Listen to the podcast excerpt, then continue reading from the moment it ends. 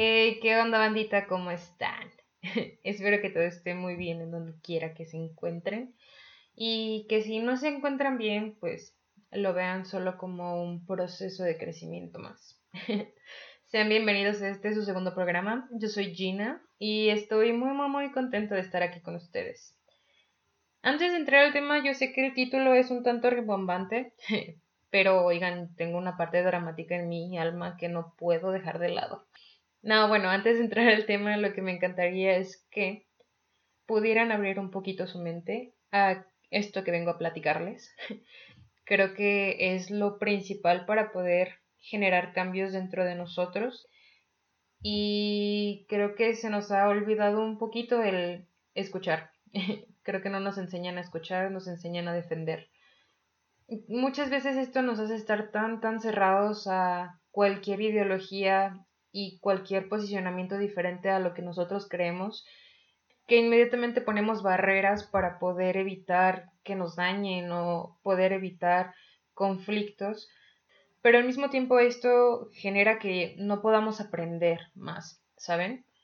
Entonces por ahora lo único que yo quiero pedirles es que abran su mente conmigo y me dejen inducirlos a este hermoso tema.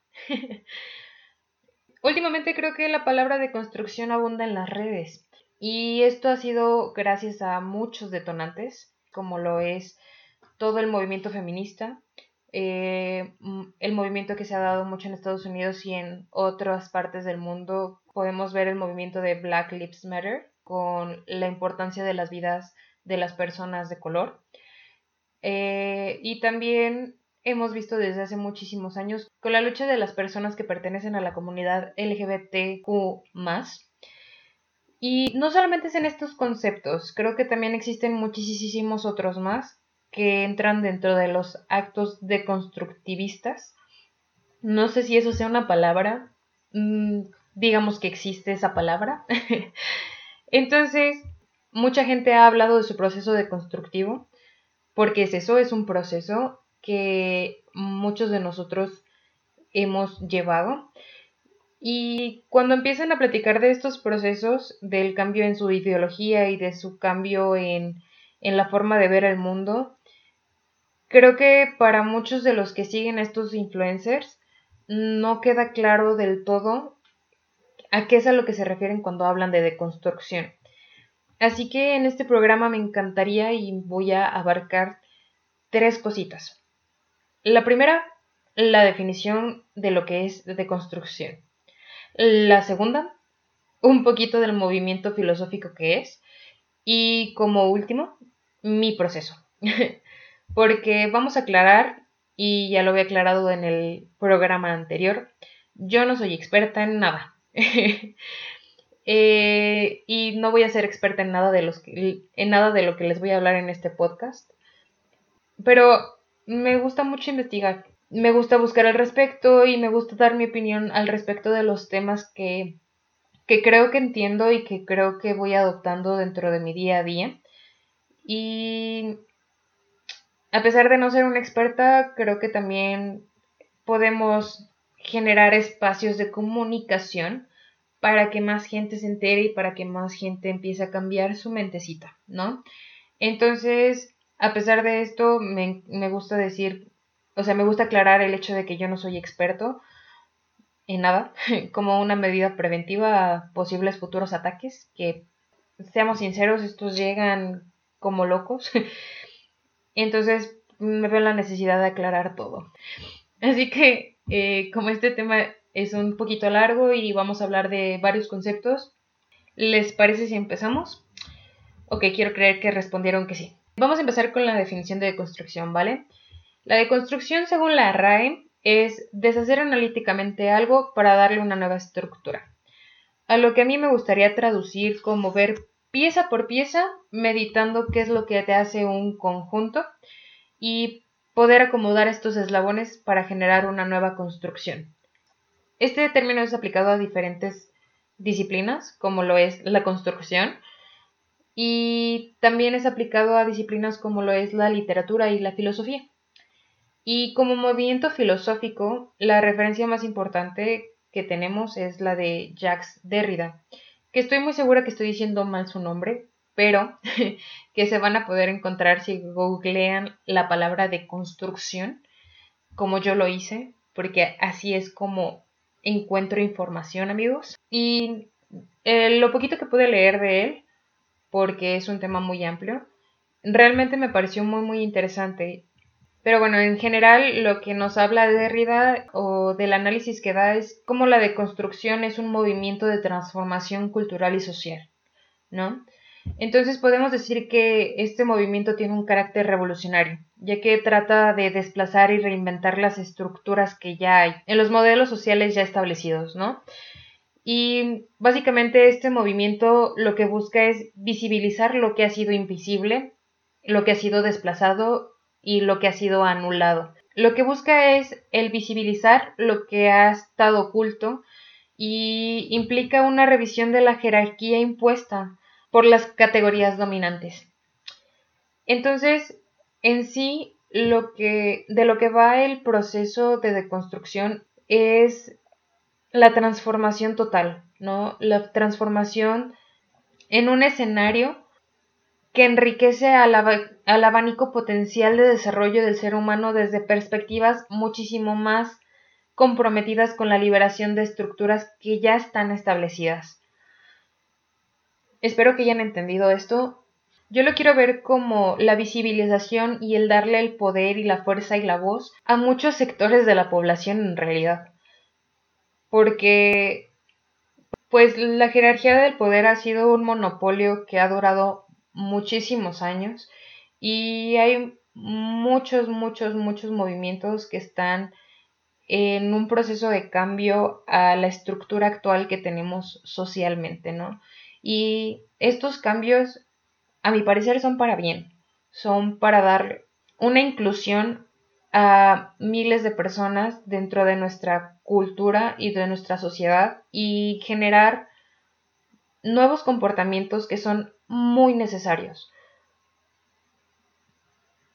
Entonces, ¿por qué yo, Gina, considero muy importante la deconstrucción propia para construirnos como personas?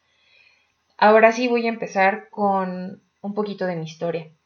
Y no voy a abarcar todo lo que es porque realmente la deconstrucción, como les digo, es un proceso, es, es el cambiar ideologías, es el cambiar la perspectiva que tienes hacia el mundo, hacia la sociedad, hacia las tradiciones y abarcan muchos, muchos conceptos.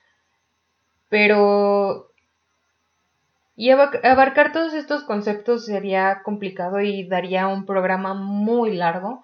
Y, probablemente también ya tengo muchos, muchos de ellos cambiados en mi mente que no, que no los veo así como tan, tan importantes. Por lo cual les voy a hablar de dos principalmente.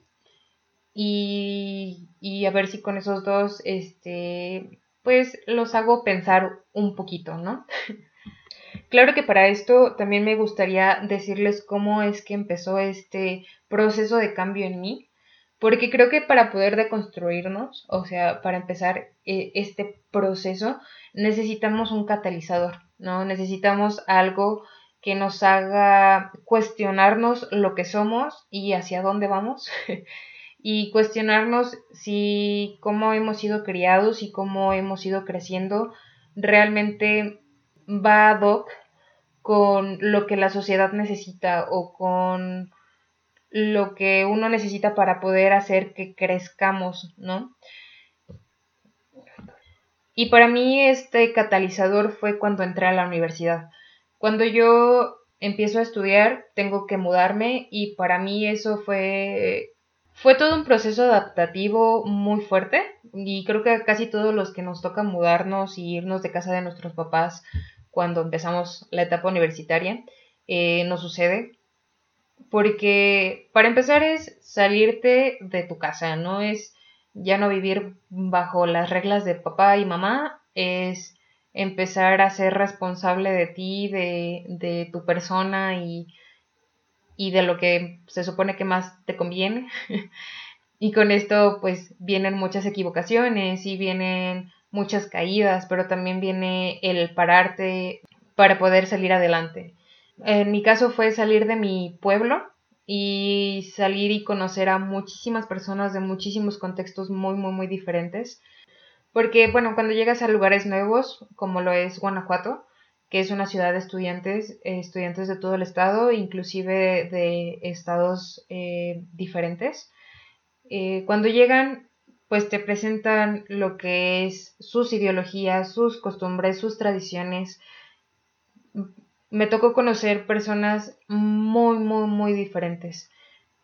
Y el poder haber conocido a tantas personas de tantos contextos diferentes, creo que te da también la oportunidad de empezar a generarte más criterios, ¿no? Y, de poder cambiar eh, ciertas ideologías que hay en tu cabeza, que tú crees que son correctas, pero después de que te pones a escuchar y que te pones a ver lo que los demás tienen que decir, pues te da la oportunidad de poder replantearte todo y bueno, dentro de lo que cabe, el haber vivido en Guanajuato no solamente me dio la oportunidad de hacer cambios en mi persona. Bueno, y dentro de lo que cabe, el haber vivido en Guanajuato no solamente me dio la oportunidad de aprender em, las cosas de mi profesión, sino que también me dio la oportunidad de conocer a chicos de muy muchos contextos eh, me dio la oportunidad de conocer personas que estudiaban carreras muy, muy diferentes. De hecho, la mayoría de mis amigos más cercanos eh, son estudiantes de las áreas humanísticas.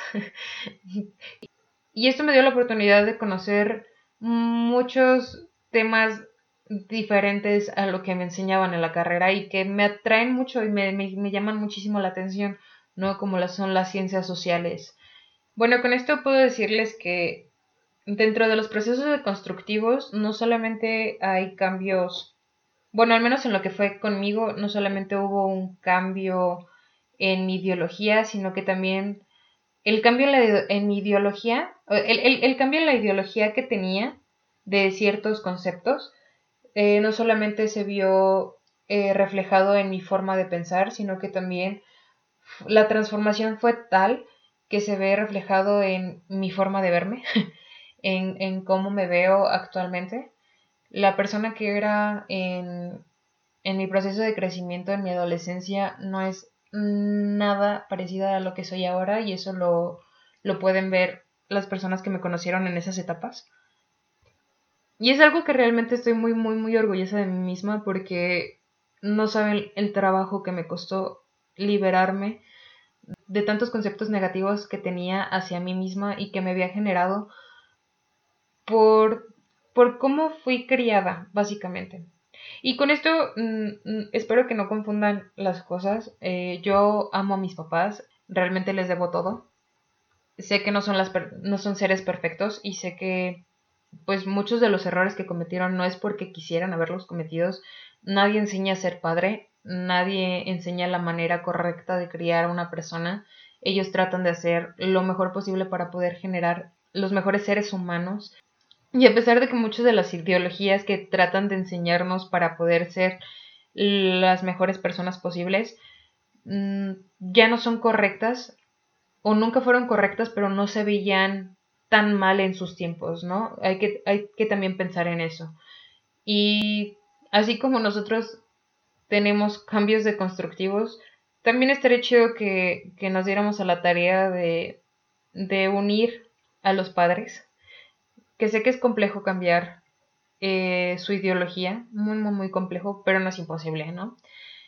Y bueno, bueno, con esto me dirijo al concepto en sí que quería, al que quería llegar, que es la femenidad o lo femenino. Em, mucho tiempo en mi vida yo veía lo femenino como algo muy, muy negativo. Veía la feminidad como sinónimo de debilidad. Y eso se veía muy reflejado en mi manera de pensar, se veía muy reflejado en mi forma de actuar y se veía muy, muy reflejado en mi persona en general.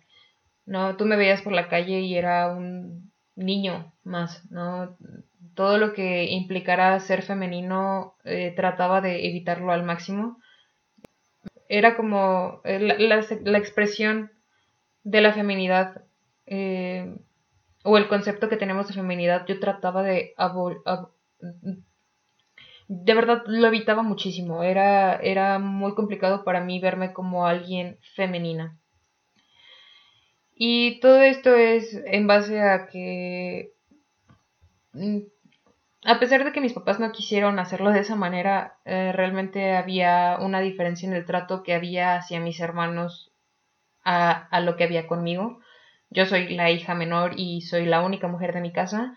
Y, y dentro de uno que otro trato hacia conmigo era diferente cómo se comportaban conmigo a cómo se comportaban con mis hermanos, ¿no? Entonces, yo dentro de mi cabeza creía que si yo me comportaba más masculina y si reprimía mis sentimientos y, y no mostraba nada que, que, pudiera ser considerado femenino, eh, me iban a poder tratar de la manera en la que trataban a mis hermanos, ¿no? Creía que para poder lograr mis metas, para que me pudieran considerar inteligente, para que me pudieran considerar capaz, tenía que ser masculina.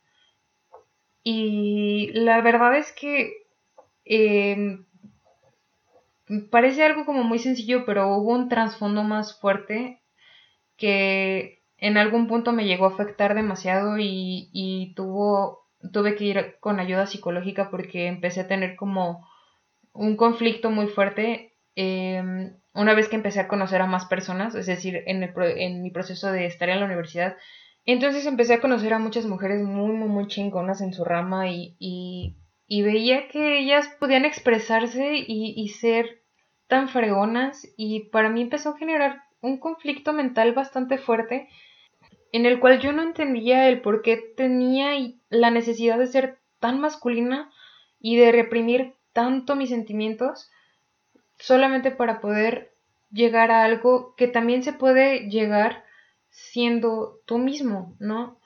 Y bueno, todo este conflicto derivó a, a, más y bueno, y también el proceso de adaptación que les digo que realmente es muy complicado para ciertas personas, eh, derivó a que yo necesitara ayuda psicológica porque les juro que yo no entendía del todo cómo funcionaban las cosas, me costaba muchísimo trabajo captarlo y enfrentarlo. Y gracias a la ayuda de, de, mi psicóloga, la verdad es que pude, pude tener un cambio enorme en mí, ¿no? También no solamente fue eso, fue el hecho de que me metiera un tanto más a, al feminismo. El feminismo hizo en mí un cambio increíblemente enorme y hermoso, porque básicamente con el feminismo me di cuenta de que soy un ser humano que vale la pena, soy un ser humano que importo y que puedo ser inteligente y que no necesito ser un hombre y no necesito anhelar ser un hombre para poder cumplir todo lo que quiero cumplir en la vida, ¿saben? Dejé de anhelar ser un hombre para poder ser tomada en cuenta y, y dejé de ansiar ser hombre por creer que solo así podría lograr mis metas, ¿no? Y junto con esto también me di la oportunidad de conocer a más chicas, porque antes de esto realmente yo no me juntaba mucho con mujeres, me juntaba más con hombres. Y tengo que decirles que gracias a esto he conocido a personas increíbles. De verdad, mis amigas son las personas más chingonas del mundo. No, no, puedo de verdad describir lo, lo, mucho que me inspiran y lo mucho que, que me hacen creer en mí y que me hacen creer que estamos avanzando chido como sociedad. bueno, ya sé que este capítulo va un poquito ligado al feminismo, pero es que realmente creo que es un acto de construcción muy grande y muy necesario actualmente. Creo que es muy muy necesario el empezar a quitarnos esas ideas machistas, misóginas y retrógradas que están alrededor de la sociedad mexicana y que nos crían con eso, ¿saben? Tal vez muchos de, muchos de los actos y de las ideologías no lo vemos o no queremos verlo del todo, pero es muy, muy, muy necesario que empecemos a replantearnos muchas de las acciones que tenemos día con día. Ya que no solamente afecta a las mujeres, también afecta a los hombres. Creo que deberíamos de detenernos un poquito a analizar nuestras acciones y nuestros pensamientos y, y poder ver si son correctos o no. Y en realidad no quiero andar mucho en el tema del feminismo porque pues en general el programa va de la deconstrucción, no del feminismo. Entonces em, es un, un, concepto muy amplio y es un movimiento también muy grande que tiene muchas vertientes y que tiene este, muchas ideologías dentro del mismo. Pero ese sería tema para, para otro capítulo, para otro episodio, que tal vez en algún momento hable al respecto de. Sinceramente, a pesar de que me considero feminista, creo que estoy todavía en la fase de aprendizaje y para poder defender una ideología, para poder defender un movimiento, soy de la idea que te tienes que letrar mucho y que tienes que leer muchas vertientes para poder considerarte parte de, ¿no? Entonces, a pesar de que sí me he dado la tarea de leer y me he dado la tarea de informarme y, de que cada vez me siento más identificada con el movimiento, aún no me siento con, con la capacidad de poder hablar al respecto, ¿no? Tal vez más adelante espero que, que pueda dar una opinión del tema. Y con esto, este fue uno de los conceptos que analizamos. Bueno, y con esto vamos a analizar otro concepto que creo que también está muy arraigado en la sociedad mexicana, que es la homofobia. Sí, la homofobia. La homosexualidad es algo tan viejo como los seres vivos y se da en muchísimas especies. Claro que el humano es una de estas especies. Y en nuestras estructuras sociales se ha dado a la tarea de que a través del tiempo la homosexualidad fuera vista de diferentes maneras, en su mayoría como algo negativo. Y la neta es que mm, no me puedo poner a hablar tanto del tema, no me puedo hablar poner a hablar tanto de la comunidad LGBTQ más, porque no soy una experta en el tema, me falta muchísimo para poder serlo, pero sí puedo decir que pero lo que sí puedo decir es que a como yo fui criada, a como yo fui creciendo, la homosexualidad siempre se vio como algo malo, como algo negativo, como una abominación. Siempre se veía a las personas que pertenecían a la comunidad LGBT como personas promiscuas y la verdad es que yo lo vi así por muchos más años de los que me gustaría admitirlo, ¿no? Porque era como se veía en mi casa. Y, y a pesar de que creo que trataba con respeto a los gays de closet que me tocó conocer en esa etapa, porque al menos en lo que yo fui creciendo creo que no conocía a nadie que fuera abierto hacia su sexualidad en, en ese momento. Y la neta no era para más, sabiendo que serías discriminado y tratado mal yo también me hubiera mantenido a raya. Yo también me hubiera mantenido fuera del foco de la gente, ¿no? Y a lo que es a mí respecta, la verdad me hubiera gustado muchísimo crecer con el concepto de la homosexualidad como lo normal que realmente es. Y evitar actos de rechazo que la verdad no estoy muy segura si cometió o no, pero lo más probable es que sí.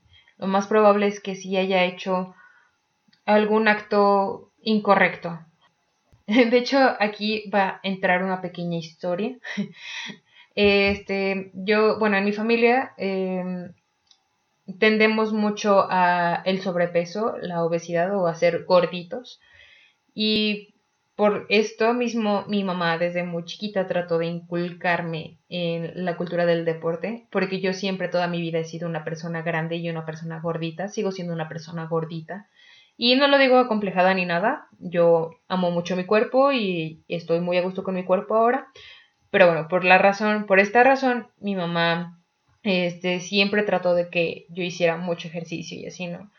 Y dentro de pues, la manera que tienes para poder inculcar el deporte en las personas es eh, que hagan una disciplina que les llama la atención, ¿no? Y cuando yo era pequeña, a mí lo que me gustaba mucho era el fútbol. Y mi mamá no me dejó porque creía que si yo practicaba fútbol me haría lesbiana.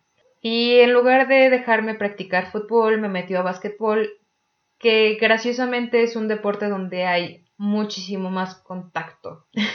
¿Es cagado? Sí. en el momento tal vez pues no parece tan importante, pero cuando vas creciendo y te vas dando cuenta de este tipo de actos es, es frustrante, ¿no? Que ni siquiera puedas que ni siquiera puedas practicar un deporte porque quieren evitar a toda medida que seas gay o lesbiana, ¿no? Y, es muy culero, realmente es muy culero creer con, crecer con esta mentalidad. Y bueno, básicamente hasta que llegué a la preparatoria, mi mente empezó a generar cambios y empecé a razonar un poquito más al respecto. Mucho de esto gracias a una gran amiga que tuve en esa época. Esta amiga eh, pertenece a la, a la comunidad LGBTQ. y la neta es que ella me enseñó que, pues, que el amar a alguien no debe ser condenado y que nadie, nadie, nadie, nadie merece ser discriminado por sus gustos, por su orientación, ni por su identidad de género. Ella me dio la valentía de eliminar lo que se me había inculcado. Y con el tiempo he tenido la oportunidad y la bendición de conocer a muchísimas más personas que pertenecen a la comunidad. De hecho, la mayoría de mis amigos pertenecen a la comunidad. Y son personas que quiero muchísimo porque son seres humanos realmente increíbles. Y en su mayoría son súper abiertos a hablar de cualquier cosa. Son personas que con las que puedes hablar de muchos temas sin sentirte juzgado. Y hay, hay muchísimo menos brechas en el entendimiento y, y es interesante el poder quitarnos la homofobia de nuestra cabeza, ¿no? Y, y esto que se nos ha ido inculcando tanto. Quiero creer que, que últimamente eh, se da muchísimo menos a, a como se daba en la antigüedad, pero igual es un concepto interesante para hablar, ¿no? Es un acto de constructivo bastante interesante. Bueno, así como estos conceptos, eh, creo que existen muchísimos más que nos conciernen.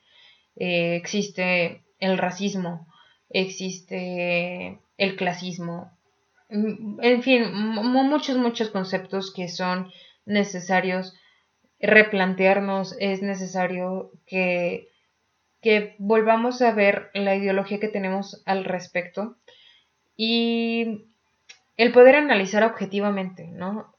Como humanos al final nos estamos enfrentando a constante cambio y es necesario cuestionarnos todo para poder sacar la mejor versión de nosotros y poder generar una mejor sociedad. Al menos ese es mi pensamiento al respecto. Me encantaría saber cuál es tu opinión al respecto de este tema. Puedes hacerlo a través de mis redes. Tengo Instagram, me puedes encontrar como arroba y también tengo Twitter, ahí me puedes encontrar como arroba B. No se preocupen, no tienen que seguirme, simplemente me pueden enviar un mensaje al respecto de lo que opinan de este tema. Creo que esto fue todo, nos vemos en el próximo episodio, hasta la próxima.